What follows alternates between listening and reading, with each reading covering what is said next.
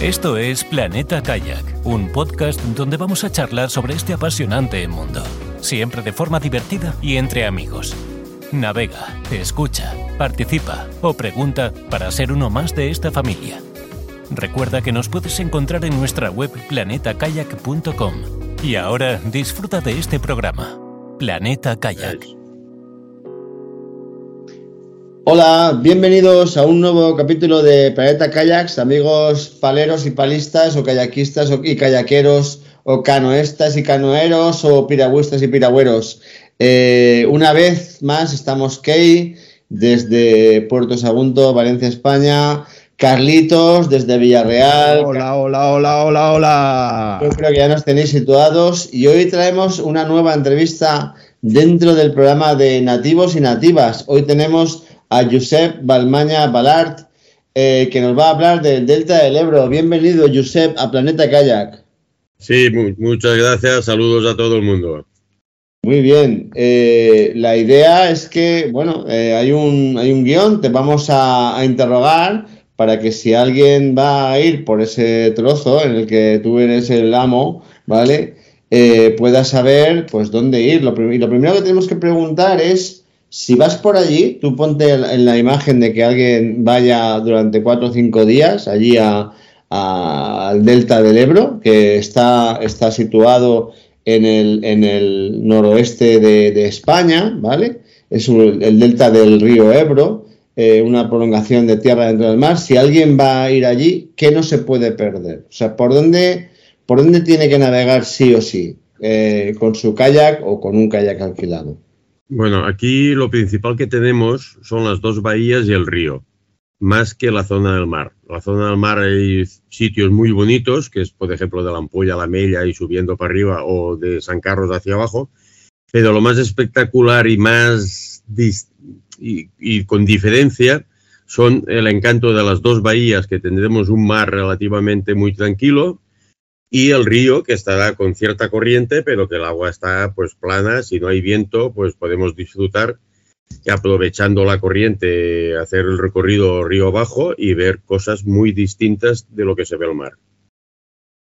Sí, yo quiero aquí apuntar una cosa, que bueno, eh, Josep, además de un entrevistado, pues es un amigo y muchos kayakistas lo, conoceremos en el, en el mundillo porque le llaman de apodo Granota, entonces es Josep Granota. Pero bueno, eh, mm, Granota y pirata, porque como siempre llevo la bandera. es verdad, es verdad. Como llevo la bandera pirata, igual me conocen más como pirata ya que como Granota.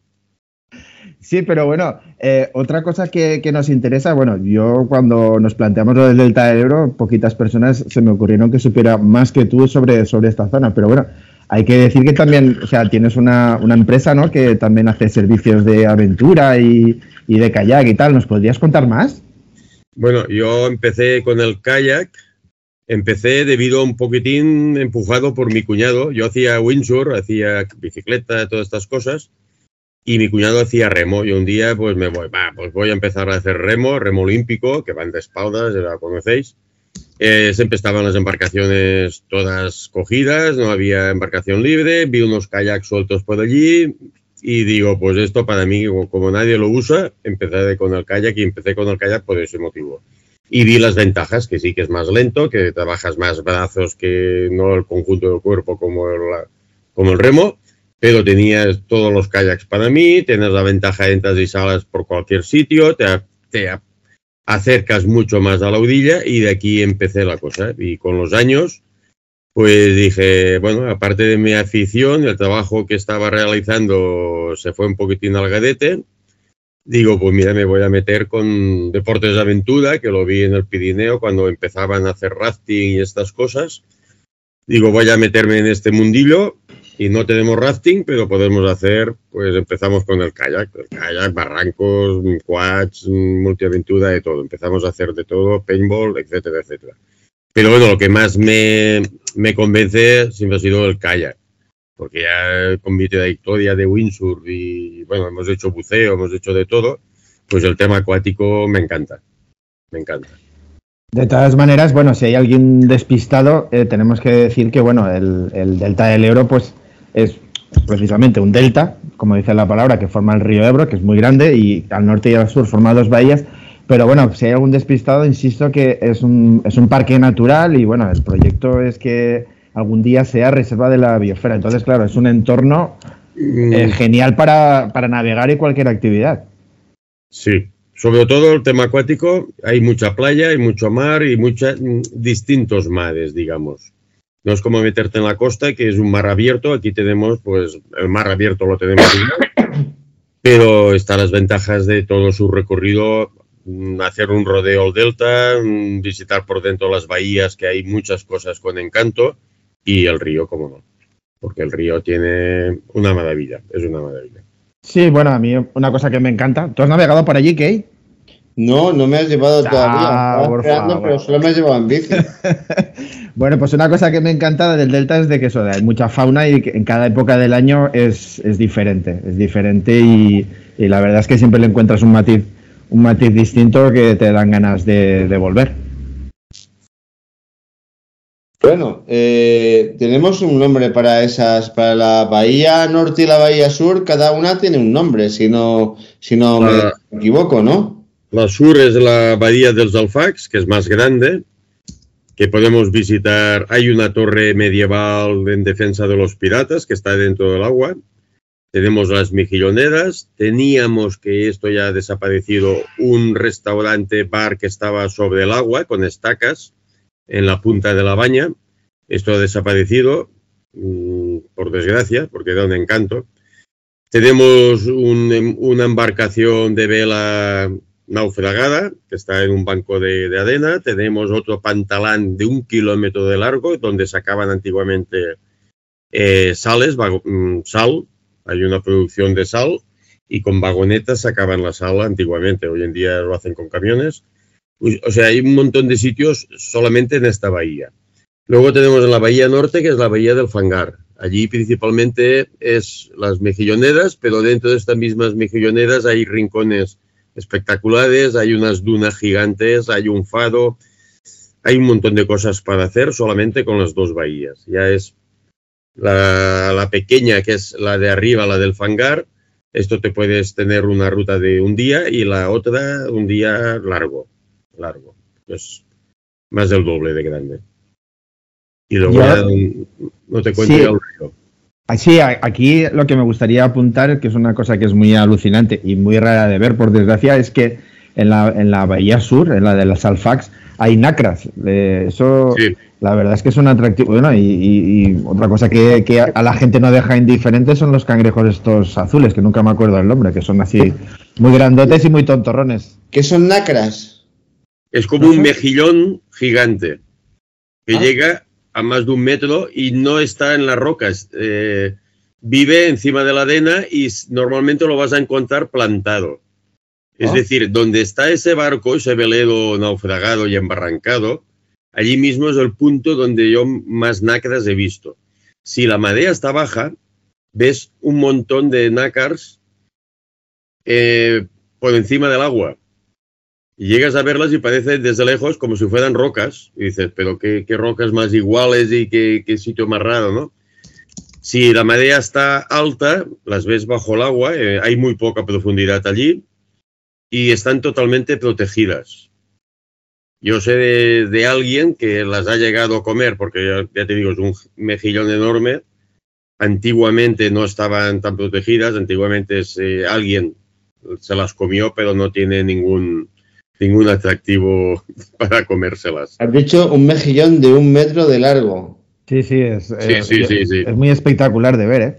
Y, mm, Tiene un metro, qui- quizá te digo demasiado, pero medio metro seguro. Medio metro seguro, es enorme. Estoy, he estado contigo, Carlos. Me, me has guardado la mejor, la mejor para tus amigos. Y, y la particularidad es que está plantado en, en la arena, eh, a un metro de profundidad y más, lógicamente. Pero estos que te digo que hay un montón y que se aprecian perfectamente con el kayak, eh, están allí, que te digo, eh, muchas veces sobresalen de- del agua. Este Mm. barco concretamente no sé exactamente, pero posiblemente no lo han podido sacar de allí debido a ese motivo de que están las nácars. Los nácars o nácara. Bueno, bueno, lo investigaremos con el señor Google a ver el nombre auténtico de los mejillones gigantes del Delta. Eh, yo cada vez que digo Delta no puedo olvidarme de John Lee Hooker, pero bueno, sigamos con nuestras preguntas. Eh, ¿Tenemos eh, cañones en el río donde no podamos salir del agua en caso de, de necesidad? ¿O tenemos alguna zona con acantilados en los que no podemos salir del agua? ¿Algún tramo que digas, si te metes aquí ya no hay punto de no retorno?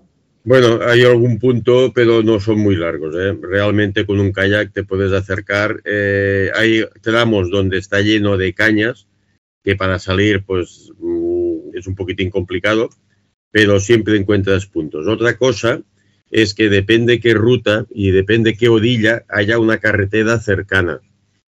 Porque si puedes salir y no hay una carretera, hay huertos o no el acceso a llegar a esos huertos, hay una cadena, cualquier cosa, pues es complicada. Lo más fácil para organizar una ruta es de pueblo a pueblo y normalmente son 15 kilómetros. 15 kilómetros en dos horas y media, más o menos, a un ritmo, un ritmo de un novato, le cuesta dos horas y media. Uno que está experimentado en hora, hora y media te lo puede hacer. O sea, no hay tampoco un riesgo demasiado elevado en absoluto y que en un caso determinado que tengas un problema puede salir pues en 100 200 metros siempre hay algún punto que puedes que puede salir. Bueno, Carlos, cuando Planeta Calla con, contrate un departamento legal, o sea, que te eches una novia abogado, Tendremos que, tendremos que investigar un, un, misterio que a mí me trae de cabeza, que es que la caña india, que comenta Josep, ¿vale? Es una de las 100 especies invasoras más extendidas, no en España, en el mundo, ¿vale? Y aquí es una especie invasora también pero sin embargo no se puede cortar, bueno, es, a ver, si la cortaras te pasarías la vida cortándola de las orillas de los ríos, porque el rizoma una vez que ha caído, una vez que ha agarrado, ya no lo vas a poder arrancar nunca, pero no se pueden cortar en ningún río. ¿Sabemos por qué se da esta, esta paradoja? Mm, no lo sé, pero lo, lo investigaremos, yo, lo, yo desde luego no lo sé. Bueno, aquí realmente cualquier punto del río eh, no puedes hacer nada sin permiso todo. No puedes limpiar. Si tú tienes un campo que te da al río y dices, voy a limpiar, quitar las cañas y voy a ponerlo bonito con un... No, no. Es que no te dejan hacer nada, pero esto ya es por, bueno, genérico. Vale, ahora que hemos hablado de hacer nada en ningún sitio. Eh, ahora que hemos hablado de permisos, entiendo que para navegar por la bahía norte como para navegar por la bahía sur no hace falta más que tener nociones y equipo pero navegar por el río implica tener un permiso de la Federación Hidrográfica del Ebro. Correcto, sí, pero esto sería, es desde Tortosa hacia arriba.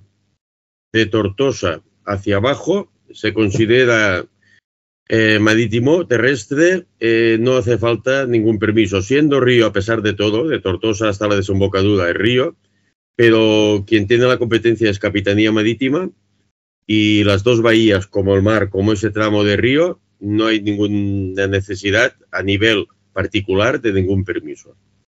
Bueno, de Tortosa una, para arriba, sí. Una además, buena noticia, Carlos, una buenísima ¿sí? noticia, ¿vale? Que, que, desconocíamos y que hace más fácil, porque a veces, a menudo hablábamos de que lo difícil no son las condiciones, los conocimientos ni el equipamiento, sino lo difícil son, son los los imperativos legales. Y si no, que se lo digan a Gonzalo de Gonza Aventuras. ¿eh? Eh, sí. Recomendamos escuchar eh, su capítulo donde cuenta, donde cuenta cómo recorrió la parte española del Duero. Eh, de todas maneras, tam también sí, eso también resulta, lo de no hace falta de llevar permisos, también resulta interesante porque justo en la desembocadura el río forma una isla que se llama la isla de Buda, pues que puedes hacer un lado que es eh, el río, otro lado que es el mar y un tercero es un canal que empalma el mar con el río. Y bueno eh, hasta que llegue hasta que llegue la erosión porque ese es otro tema que me gustaría tocar pues esa, esa ruta se puede hacer porque claro el delta del Ebro es un, es un entorno muy frágil que está en peligro ¿nos podrías contar un poquito de eso eh, Josep? Sí, mira, me imagino que te refieres al canal de Midjor. El canal de correcto, correcto, correcto. ¿vale? Eh, antiguamente era una desembocadura. El canal de Midjor era una desembocadura se salía el agua por allí eh, con una riada rompió en dirección este, porque esto sale en dirección a Midjor, al viento de Midjor, rompió y convirtió la isla de, Buda. Se formó la isla de Buda, salió en dirección este. Actualmente la desembocadura va en dirección norte, que se ha formado otra isla que se llama la isla de San Antonio. Tanto la isla de San Antonio como la de Buda, eh, realmente la parte de la playa exterior eh, no deja de ser una isla por culpa de la playa, pero se les considera isla porque esto viene una riada, rompe la playa y sale el agua. por naturaleza se vuelve a cerrar pero últimamente la parte de, de que da la isla de Buda, que es grande, dentro hay arrozales. Hay arrozales, hay masías, hay una ermita, hay muchos caballos, hay, bueno, una serie de, actividades humanas y que si algún momento por una riada se rompe, la vuelven a cerrar. Tardaría un año, dos años, tres, no sé, pero lo habitual es estar cerrada actualmente. Este canal de Midjor tiene unos cuatro kilómetros de largo, llegas hasta el final, te encuentras con la playa, te encuentras cerrado, no sales al mar, salvo que cargues con los kayaks. Pero bueno, tiene su encanto y saber el punto y el lugar donde estás. Es un sitio que normalmente no cubre, puedes tener agua al pecho, agua a la cintura, depende en qué punto. Y allí se han encontrado también mucho lo que comentabas, cangrejo azul. Y aparte que en latín tendrá algún nombre, aquí se le conoce como cangrejo azul que también tiene... Eh, bueno, esto ha sido un cangrejo invasor, prácticamente se ha comido los de aquí que son mucho más pequeños y, si no sé si lo sabéis, pues actualmente hay mucha gente que lo coge pues para hacer el caldo de la paella, el caldo del arroz caldoso, cualquier cosa. Está un poco sustituyendo al, al bogavante, cuando menos en, en sabor o en hacerlo y mucho más barato. lo que ocurre que al principio la gente lo cogía por a sus anchas y actualmente necesitas un permiso de pesca. Ya le han encontrado, la administración le ha encontrado una salida económica y ya no puedes, si te pillan cogiendo cangrejo azul, tienes tu multa. Otro misterio para nuestro departamento. Otra paradoja, otra paradoja. Tenemos, misterio, misterio. Tenemos una, especie invasora que ha, que, ha que ha desplazado a otra especie invasora porque el cangrejo americano ya se comió al cangrejo autóctono. Y ahora ha venido el cangrejo azul para comerse al cangrejo americano. Y bueno, te, tengo que corregir un poquitín. Te tengo que corregir un poquitín. El cangrejo americano es agua dulce. Entonces, mm, el, autóctono es agua salada. Y el cangrejo azul se está convirtiendo e igual en agua salada como en agua dulce porque se está encontrando ya río arriba y ha llegado a Midabet. Ah, vale. Eso es por las políticas de igualdad, que es bisexual. Sí. que el agua dulce. Y una, y una particularidad también importante es que el cangrejo azul flota, entre comillas, el cangrejo autóctono solamente va por el fondo, no, lo puedes encontrar en la superficie. Y el, americano tiene unas membranas que las hace como si fueran para, navegar por a, mitad del agua. Te puedes subir, te puedes estar navegando. Y el americano, no sé si te lo he dicho, el azul es el que tiene las membranas y el americano sueles encontrarlos en los arrozales, desagües, canales, y bueno, lo que prácticamente lo que está haciendo daño es en muchos puentes que lo que busca el cangrejo americano es hacer una corriente, hace agujeros y saca el agua del arrozal, se crea una corriente y ellos se ponen a alimentarse de esa corriente.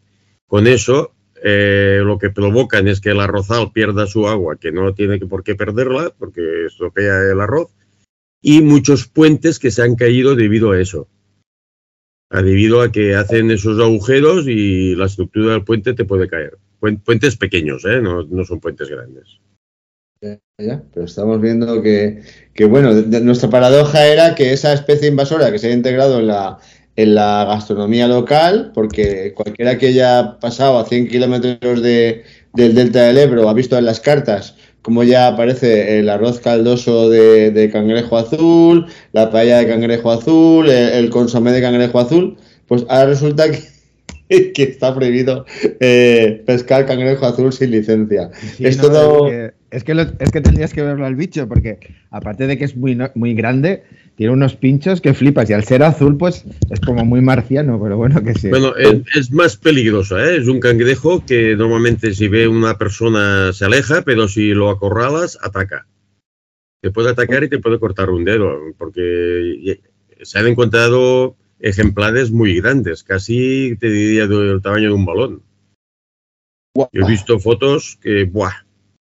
Bueno, aquí el Lejos. cangrejo americano te tengo que decir que cruza como si fueran bailadoras de flamenco. O sea, cruzan por, los- Pues sí, sí, por sí, las pistas castañeteando, ¿vale? Los, los- el cangrejo americano que aquí en Valencia ha desplazado totalmente, se ha comido a todo el, el cangrejo el cangrejo local. Eh, yo, yo tenía un compañero que decía que, que comer cangrejos eh, es muy saciante porque como estás entretenido desde que empiezas hasta que te comes el quinto ya estás aburrido de, de, de, chupar y de, y de romper. Sí. ¿no? Yo Eh, prefiero no comerlos, Eh, efectivamente. Bueno, mucho eh, tiempo. tenemos que decir también, ya hemos dicho dónde, dónde recomendamos ir, pero quizá haya algún sitio que haya que evitar. Bueno, de hecho, antes quería decirte, yo pensaba que estaba prohibido eh, poner un pie en la isla de Buda. Eh, ¿Está prohibido eh, desembarcar en la isla de Buda? ¿Hay más sitios donde haya algún peligro, alguna limitación o alguna prohibición de algún A ver, tipo? la, la isla de Buda, la mitad es, es propiedad privada y la otra mitad es parque natural. Entonces, dentro de ese tema no está eh, vallada, no está vallada, tú puedes bajar y, y haciendo una, un uso razonable y correcto, pues nadie te va a decir nada.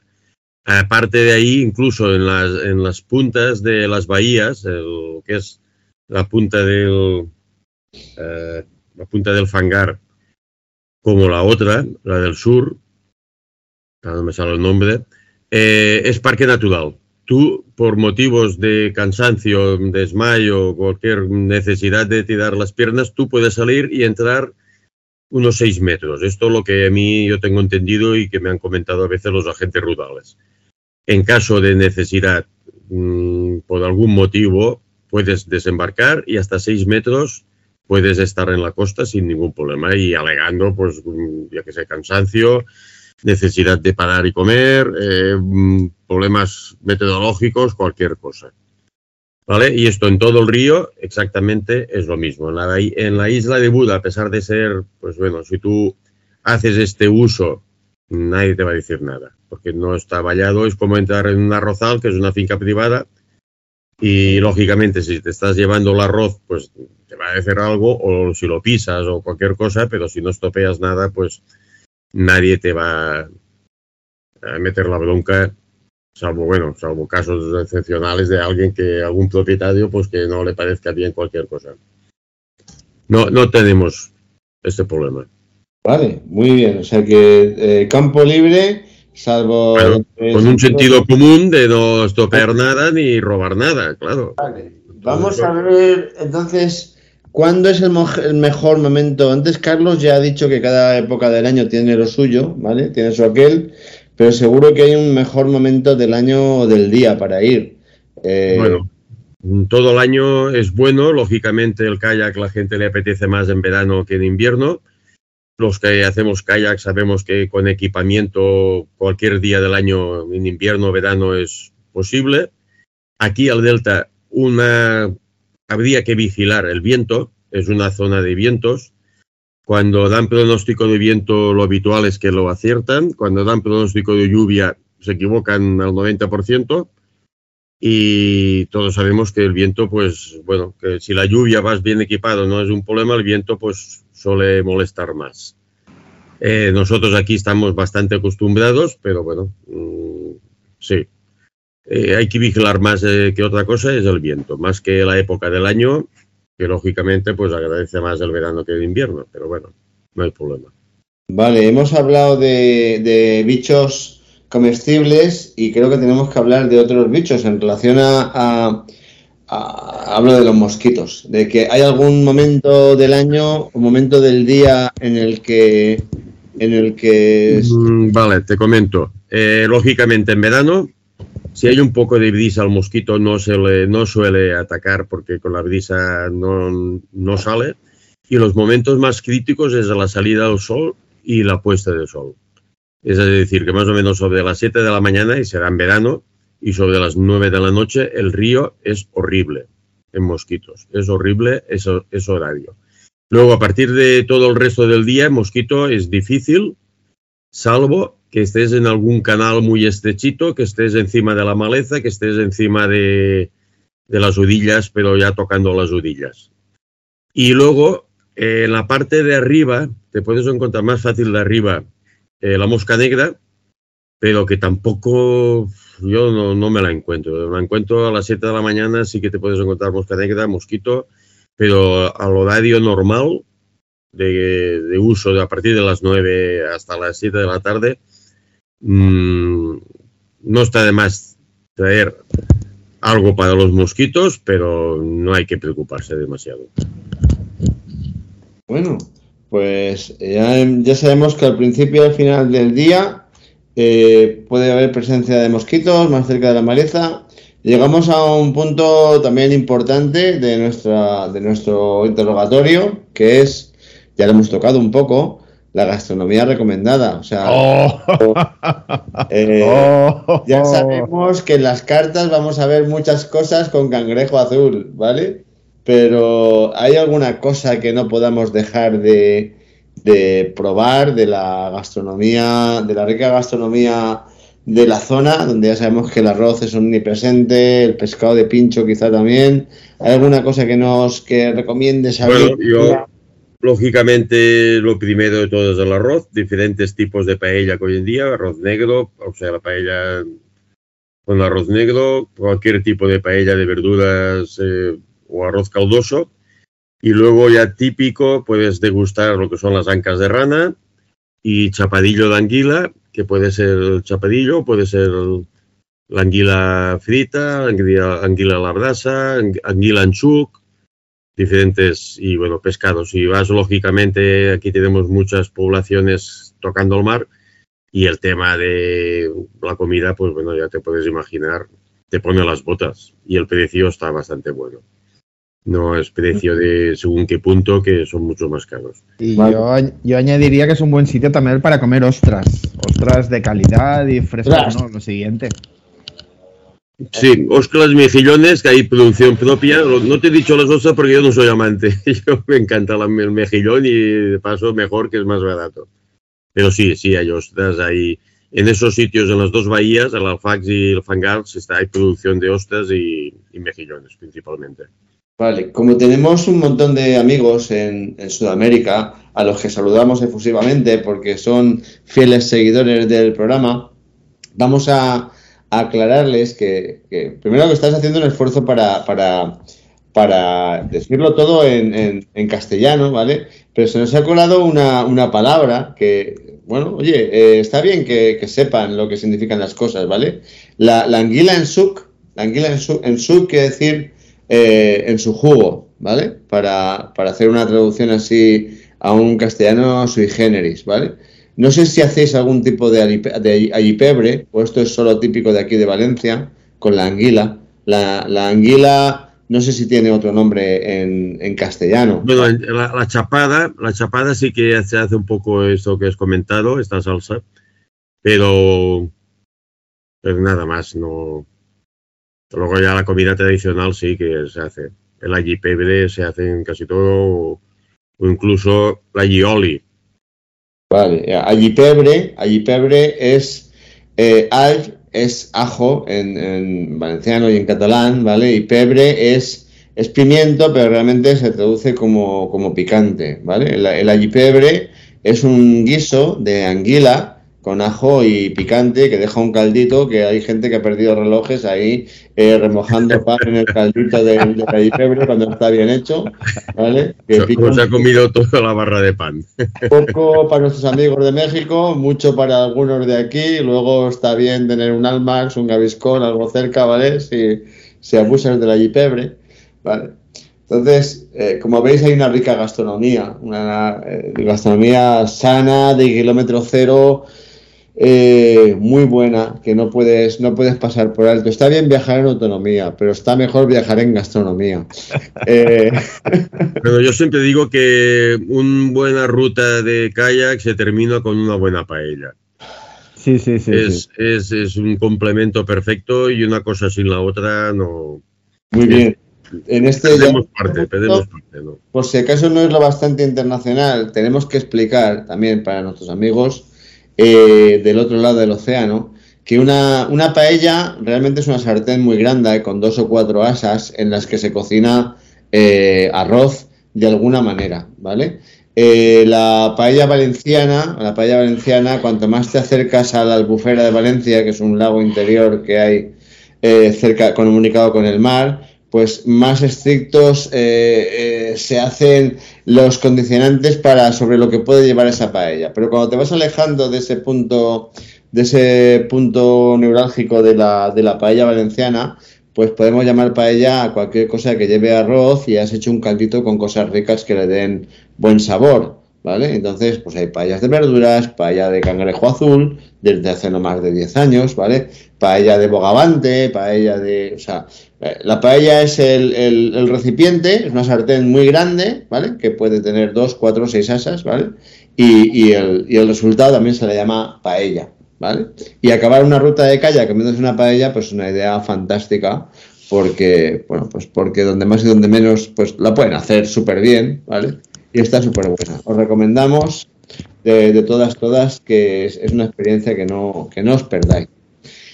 Vamos a suponer que alguien viene de viaje con las manos en los bolsillos eh, y dice, oh, pues ahora yo haría una ruta, una ruta en kayak, pero solo me ha traído el bañador. Eh, háblanos de, si es posible eh, alquilar con o sin conductor, o sea, o sea, con o sin guía, alquilar kayak y equipamiento para hacer alguna de estas rutas, si es posible. Sí, sí, sin problema. Eh, se pueden alquilar kayaks de iniciación para que no tenga, que no esté muy, muy ducho con el kayak, individuales, dobles, incluso hay dobles para los dos adultos y dos niños, y después tenemos kayaks eh, cerrados para expedición con sus tambuchos y perfectamente con el cubo de bañedas, todo, no hay ningún problema.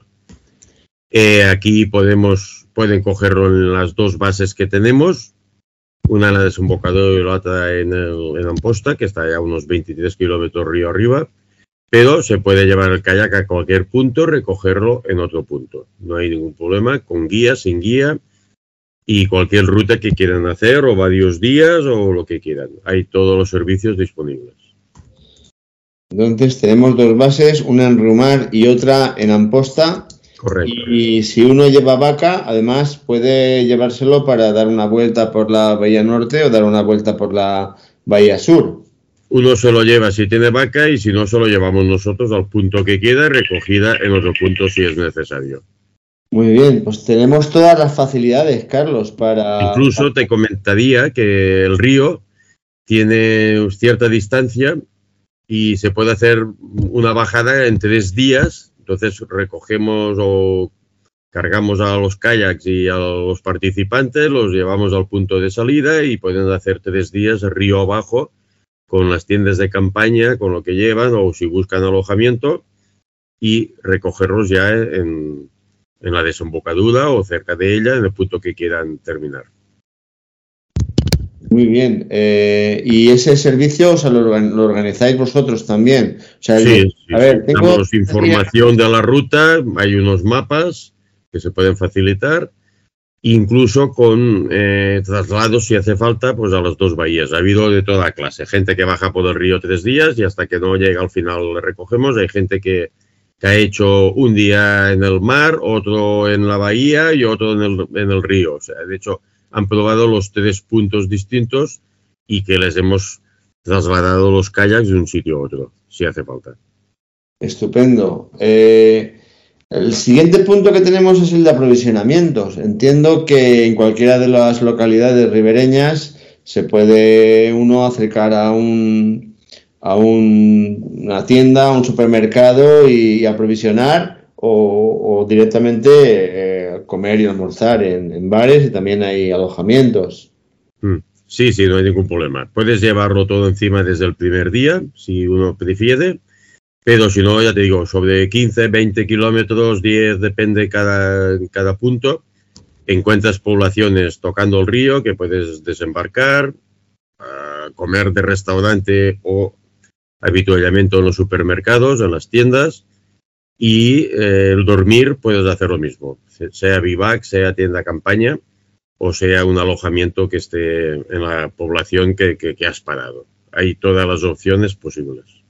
Es que el delta, el delta es un, paraíso, o sea, el tal, claro, el delta y el, trozo de, río lo navegable, que la parte de Tarragona, pues es que es un paraíso para hacer kayak y, no te lo acabas. Y el que se lo acabe, bueno, pues que se coja costa de Tarragona hacia arriba, como antes has apuntado, la Media, Calafat, la Ampolla, que también es chulísimo, es de los sitios más chulos que hay por aquí, por esta zona de Levante. Sí, bueno, no es la Costa Brava, pero perfectamente tiene su encanto pero casi, casi. hombre, aquí tenemos la ventaja del río. Esa es la principal y las dos bahías. El mar, ya te digo que no podemos compararnos con la Costa Brava, pero eh, sí que te, eh, ese encanto, esa estrella del río y de las dos bahías, que es un sitio totalmente distinto, diferente a lo que podemos encontrar en todo el Mediterráneo. Em, ¿Hay alguna, suponte que se va uno con su kayak, su cubre, su chaleco, la pala, y el primer día, en un encontronazo se rompe la pala. Eh, ¿Hay alguna tienda especializada donde comprar una pala, un chaleco, un, algo, algún repuesto sencillo, aunque no sea muy exquisito de... No, no. Tienda no hay ninguna tienda no hay ninguna, lo que pasa es que podría llegar a conseguir pues una pala de repuesto, un chaleco crecida con todas las empresas que hay actualmente eh, aquí en el territorio. Empezamos hace 30 años, este año, este año hace el 30, el 30 años que hemos empezado. Fuimos los pioneros, pero te puedo comentar que hoy en día hay más de 20 empresas en todo el territorio con lo cual casi casi todas las poblaciones que están tocando el río tienen alguna empresa de, kayaks. ¿Hablamos de empresa de aventura en general o de empresa de kayak en particular? De kayak, de kayak. Solamente de kayaks hay unas 20 empresas en todo el territorio, digamos, cercano. Entre el río y, las localidades más cercanas de, al delta que, que corresponden al mar. Hay unas 20. Luego de barrancos y de otras cosas, pues habrá Habrá menos cantidad de barrancos si somos cinco que estamos haciendo, ofreciendo barrancos y otras cosas, otras actividades. De bicicleta sí que también hay unas cuantas más, pero de kayak, solamente de kayak, de no haber ninguna cuando empezamos, a 20. Entonces allí puedes encontrar una pala que te la puedan vender, aunque sea de ocasión o de lo que sea, para sustituir lo que se te ha roto o has perdido. Muy bien. Yo tenía un amigo que, era tendero de tercera generación y que decía que la competencia, si es buena, cuanto más cerca, mejor.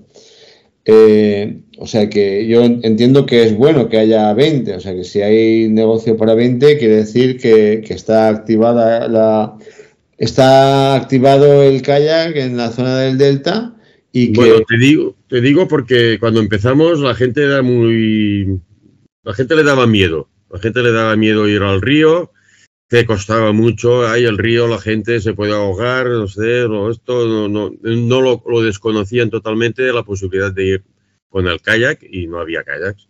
Actualmente, pues si somos 20, pues ahí vamos trabajando los 20, unos más, otros menos. Eh, se ha convertido en un referente para el kayak este río se ha convertido a nivel de Cataluña un referente que ya pues hay días de 100 personas que puede llevar una, una empresa y otros 100 la otra empresa. O sea que y se hacen salidas multitudinarias añadiendo todas las empresas que hemos estado cerca de los mil en salidas populares. Es mucho kayak. Está empezando a haber mucho kayak. Y eso es bonito, porque es una lástima el río de esta que aquí disfrutamos, pues darle una salida, aparte del disfrute deportivo, pues una salida económica para la gente que vivimos. Efectivamente, todo lo que sea desarrollo económico y si encima va sobre una actividad que nos gusta, ¿verdad, Carlos? y que podemos y que podemos promocionar. Sí, no, yo, yo vamos a ver, yo me, pongo un poquito pesadito, pues en lo que he dicho antes, ¿no? Que es un, es un entorno muy chulo, único, que, no es fácil encontrar aquí en el Mediterráneo, hay sitios que está, pero, pero bueno, insisto que, que, que, es bastante, bastante delicado, pues básicamente, pues por temas que todos conocemos, como son los trasvases y tal, que lo que es el, digamos, el, el la cantidad de agua que lleva el río, pues, pues claro, se, reduce y eso, una zona que se ha formado a base de sedimentos, pues claro, eh, se resiente sobre todo pues con, los temporales y la subida del mar y tal. Y bueno, eh, no está de más a mí, yo siempre que hablo del delta siempre me gusta hablar de estos temas para que la gente se conciencie de que, bueno, pues los recursos naturales pues no dejan de ser un recurso económico y turístico, pero hay que, hay que saber cuidarlos. Sí, no, esto es importante. ¿eh? ¿Cómo ves el cómo ves el futuro con la progresión que estamos teniendo de crecimiento, de crecimiento de, del delta en los últimos años? Que, porque hemos pasado años malos en los que ha habido lluvias torrenciales, ha habido ha habido zonas que tendrían que estar secas y han estado mojadas y viceversa. ¿Cómo... el crecimiento con el delta crecía, antaño crecía, actualmente debido a los pantanos está, no está creciendo, todo lo contrario. Cualquier levantada, cualquier temporal se está llevando playas y está en regresión. El delta tiene más o menos la vida contada. No va a crecer y tiene más puntos para morir que otra cosa. Y encima si el deshielo provoca que el mar se eleve un metro, pues el delta lo va a sufrir y fuerte. No, otra cosa es el río. El río pues seguirá su cauce como siempre, no hay ningún problema, pero a partir de Amposta hasta la desembocadura, que son 23 kilómetros, pues el futuro está un poco incierto. Bueno, ya que desde Amposta, vamos, desde la sud de, de Cherta hasta la hasta la desembocadura, la mayor parte del agua es, salada, o sea que hay una pequeña lámina de agua. Te, corrijo, te corrijo un poco. De la sud es agua dulce todo. A partir de Amposta y un poquitín más al norte de Amposta, más a río arriba, puedes encontrar en el fondo del río, puedes encontrar agua salada, en el fondo. El agua penetra hasta cierta altura. Antiguamente los abuelos de aquí del pueblo podían pescar peces de naturaleza salada simplemente hundiendo más el, anzuelo en el fondo del río. Hoy en día ya es más difícil encontrarlo, pero el fondo del río, en Amposta mismo, que estamos a 23 kilómetros de la, de, la, desembocadura, es agua salada. Pero porque el agua salada penetra y el río va por arriba, el agua dulce va por arriba, el agua salada va por debajo. Y, antiguamente Amposta llegaba al mar. El mar llegaba con olas, con, con olas. No existía, cuando no existía el delta. Y, hoy, hoy en día, por ejemplo, en, el Tebre, ¿qué, profundidad, ¿a qué profundidad crees que empieza el agua salada? En el Tebre, pues es posible que un par de metros. Si en Amposta aproximadamente pueden ser unos cuatro metros por debajo del río, Amposta puede tener unos seis metros de profundidad el río. Depende de puntos, lógicamente. En el Tebre pon que sean cuatro, pues la mitad estará. Y con la subida del mar, teóricamente con la subida del mar, puede que el mar llegue hasta del Tebre. Podría llegar hasta del Tebre. Estos son algunos estudios que se están ah, comentando y es una posibilidad. Que a 20 años vista puede ocurrir esto. Bueno, tenemos, sabemos que tenemos varias amenazas. Eh, una de ellas, lejana pero, pero, pero cierta, es la del escape que hubo del, del acuario de, Mónaco, que ha hecho una, alga invasora al Mediterráneo, que va avanzando inexorablemente. Pero bueno, eh, mientras el mensaje que tenemos que dar es que sabemos por qué los cangrejos azules se han hecho bisexuales, porque tienen agua salada y agua dulce, dependiendo de lo hondo que, que buceen, ¿vale? Y que es un destino turístico de primer orden para la gente que le gusta el kayak, que le gusta la pala y también que le gusta comer bien y ver sitios chulos. ¿Alguna última recomendación para alguien que quiera ir por tus dominios? Bueno, el ideal es cualquier cosa que quieran hacer eh, para descubrir un poco el delta es que si pueden que cojan un guía. Porque tú, con cualquier sitio del mundo que vayas, cuando vas por tu cuenta, eh, ves cosas bonitas, pero te pierdes muchas y te pierdes el significado.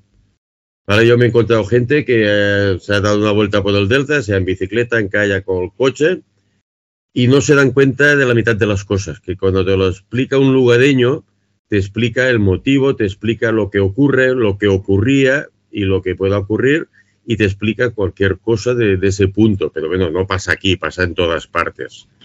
Eh, el Delta tiene un encanto especial y te lo tienen que explicar porque mucha gente da vueltas, verá cantidad de arrozales, así muy bien, todos arrozal, y no se está perdiendo todo el sabor. Es como comerte el arroz blanco sin ponerle nada a comerte una paella. ¿Vale? Cambia mucho. Muy bien. no le pones ingredientes, mmm, malo. Pues eh, estamos agradecidísimos por este tour que nos has hecho por el Delta y las dos y las dos bahías, de, la bahía norte y la bahía sur. Y bueno, contentísimos de que pasaras del windsurf al, kayak, pasando por el remo. ¿Vale? Y nada, eh, muchas gracias. A los seguidores de Planeta Kayak, pues ya sabéis cómo contactar con nosotros. Os pondremos enlaces en la entrada de la página de Planeta Kayak por si queréis contactar con una de las empresas que hacen este servicio de, desde excursiones hasta más largas hasta más cortas y alquiler de material, que, es la de Josep. Y muchas gracias, Josep. Eh, nos vemos en el próximo capítulo, ¿no, Carlos? Pues sí, claro. Muchas gracias a vosotros. Saludos a todos los palistas y chicos, chicas. Y bueno, que sea un deporte que vaya en auge, que vaya subiendo y a disfrutar del kayak y del mar o del río, que es una pasada. Bueno, hasta el próximo capítulo, amigos. Hasta luego. Gracias a todos. Hasta luego. Hasta luego. y todas. Y todas. Navega, escucha, participa, pregunta. Para ser uno más en Planeta Kayak.